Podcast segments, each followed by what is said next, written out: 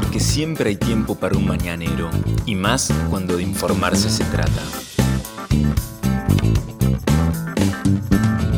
Las noticias más relevantes de la ciudad a primera hora de la mañana.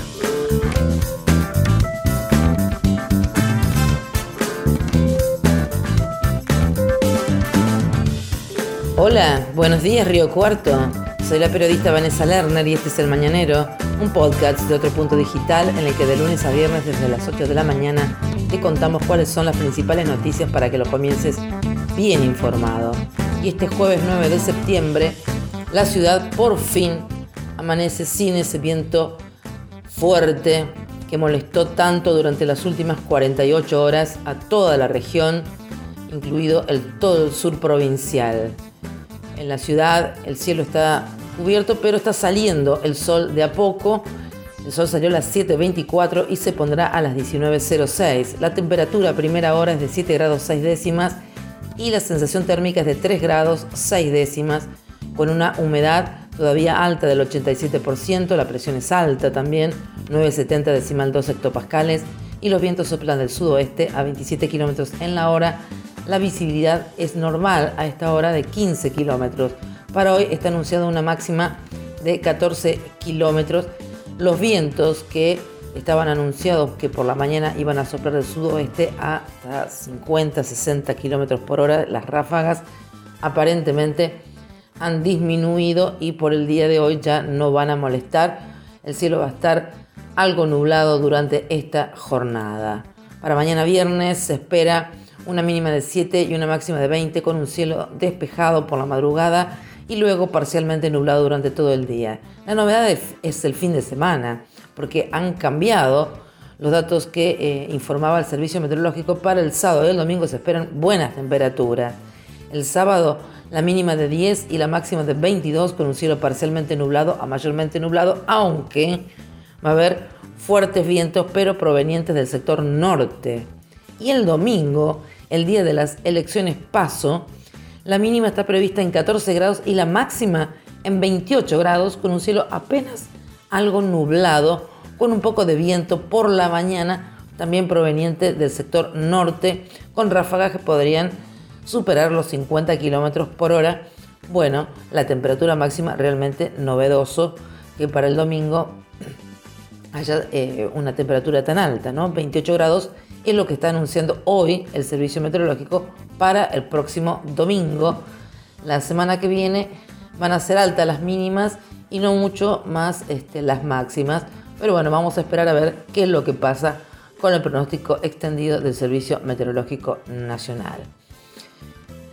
Estas son las principales noticias del día y arrancamos con una noticia muy triste porque esta madrugada ha ocurrido una tragedia en un campo ubicado en la zona de la, de la Aguada, aquí cerca de Río Cuarto.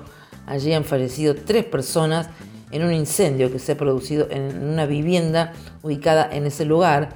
Según la información que se ha podido conocer hasta primeras horas de la mañana, el incendio se produjo en la Aguada a 17 kilómetros de la ruta 30. Allí asistieron dos dotaciones de bomberos porque se había perdido fuego una casa en el lugar había una familia residiendo compuesta por cuatro personas, de las cuales tres de ellas fallecieron porque quedaron atrapados por el fuego.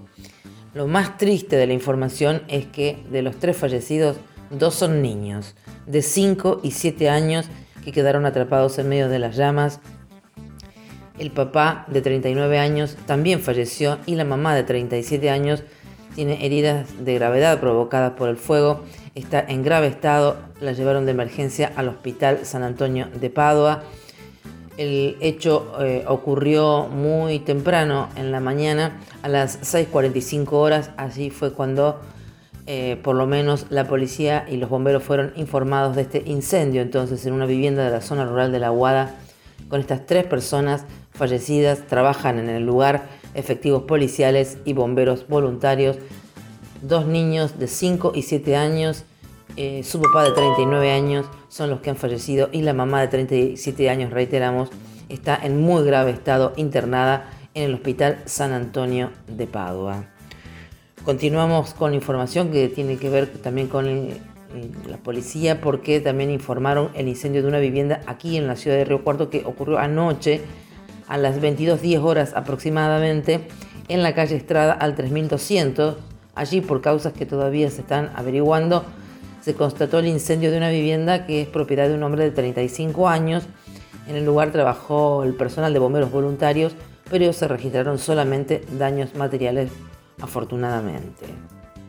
Más información que tiene que ver con el COVID, porque ayer el Ministerio de Salud de la provincia de Córdoba informó para nuestra ciudad que eh, hubo 18 casos confirmados de personas que dieron positivo para COVID, 18 nuevos casos entonces en la ciudad de Río Cuarto. Es notable cómo ha disminuido entonces la positividad, por lo menos de las personas que concurren a hacerse los testeos. Ayer no se informó ninguna persona fallecida como consecuencia del COVID. Las muertes totales son 423, es un dato de la municipalidad al primero de septiembre. Los casos activos confirmados son 556. Operativo Identificar se realiza hoy jueves 9 por la mañana de 8 a 11 horas en la vecina Lomitas de Oro que está ubicada en Leopoldo Lugones 1608 y por la tarde de 14.30 a 17.30 horas en la Plaza Roca, allí en la esquina de Buenos Aires y Vélez Y recuerden que el centro de testeos de la provincia continúa funcionando en el Galpón Blanco del Andino de lunes a viernes de 9 de la mañana a 6 de la tarde.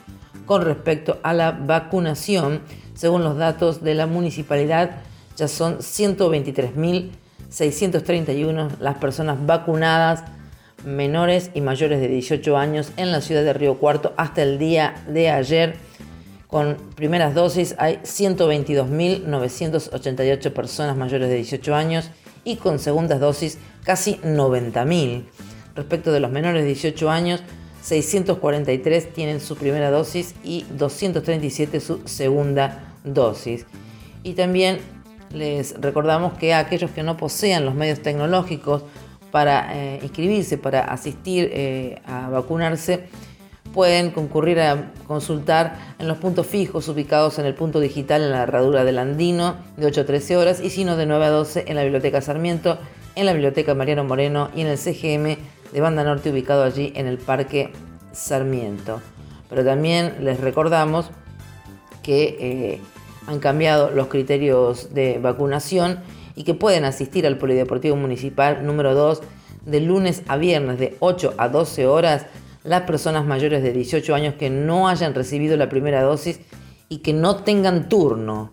Pueden acercarse sin turno también a recibir la segunda dosis las personas embarazadas y puérperas de hasta 45 días. Continuamos con la información que tiene que ver con el COVID porque ayer la provincia informó que hubo en este caso 447 nuevos casos de mm, personas que dieron positivo para COVID en todo el territorio de la provincia, con nueve fallecimientos, cinco hombres y cuatro mujeres. Las muertes totales son 6.805. La ocupación de camas UTI para personas que eh, tienen COVID es de 12,6% del total de camas que hay en la provincia. Pero sigue la preocupación porque ayer se notificaron seis nuevos casos de variante Delta en la provincia de Córdoba, todos relacionados a casos confirmados anteriormente, es lo que informa el Ministerio de Salud. Hasta la fecha se han detectado en total 116 casos de COVID-19 correspondientes a la variante Delta y ayer no se registraron nuevas internaciones por esta variante.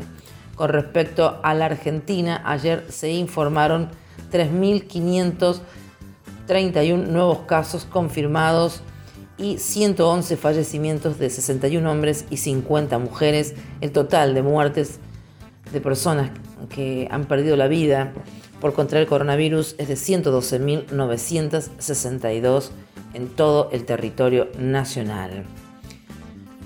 Vamos con más información porque en la jornada de ayer se realizó el juicio abreviado en los tribunales provinciales contra Marcelo Hugo Capra, de 48 años, el profesor de la localidad de Ucacha que abusaba de sus alumnas.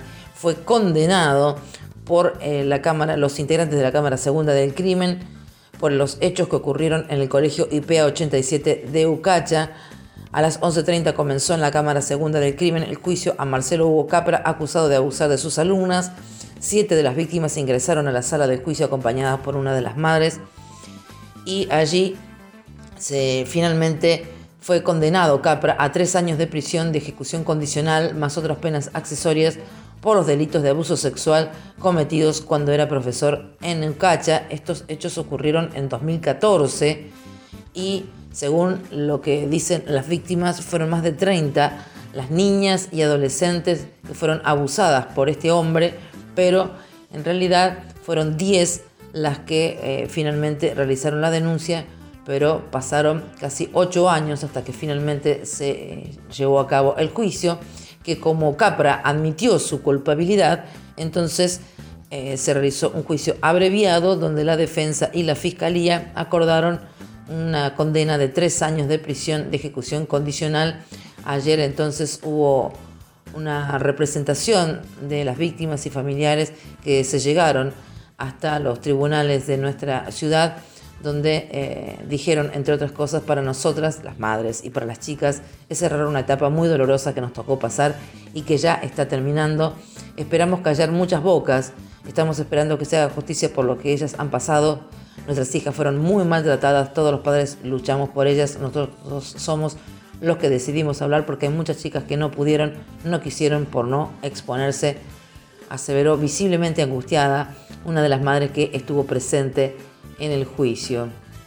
Y respecto de este caso, la multisectorial de géneros y diversidad de Río Cuarto se pronunció en la jornada de ayer sobre este juicio y, eh, se dirigió sobre todo a, los, a las denunciantes, diciendo ustedes hoy son nuestras heroínas, son sobrevivientes del horrible delito de abuso sexual y solo quien lo atraviesa sabe lo que eso significa, pero tuvieron la valentía de no quedarse calladas, y sobre el final del comunicado, la multisectorial dice hacemos un llamado a la comunidad educativa de la localidad de Ucacha para que nunca más otras niñas deban pasar por lo mismo. El rol de ustedes es clave y no asumirlo es delito también. Es posible que Marcelo Hugo Capra decida volver a transitar por las calles de la localidad de Ucacha. Será con la condena de hacerlo sabiendo que es un abusador de menores.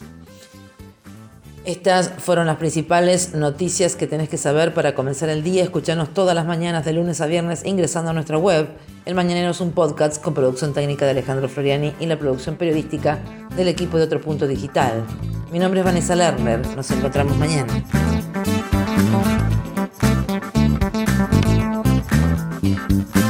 Esto fue El Mañanero, un podcast de Otro Punto con la producción periodística de Vanessa Lerner.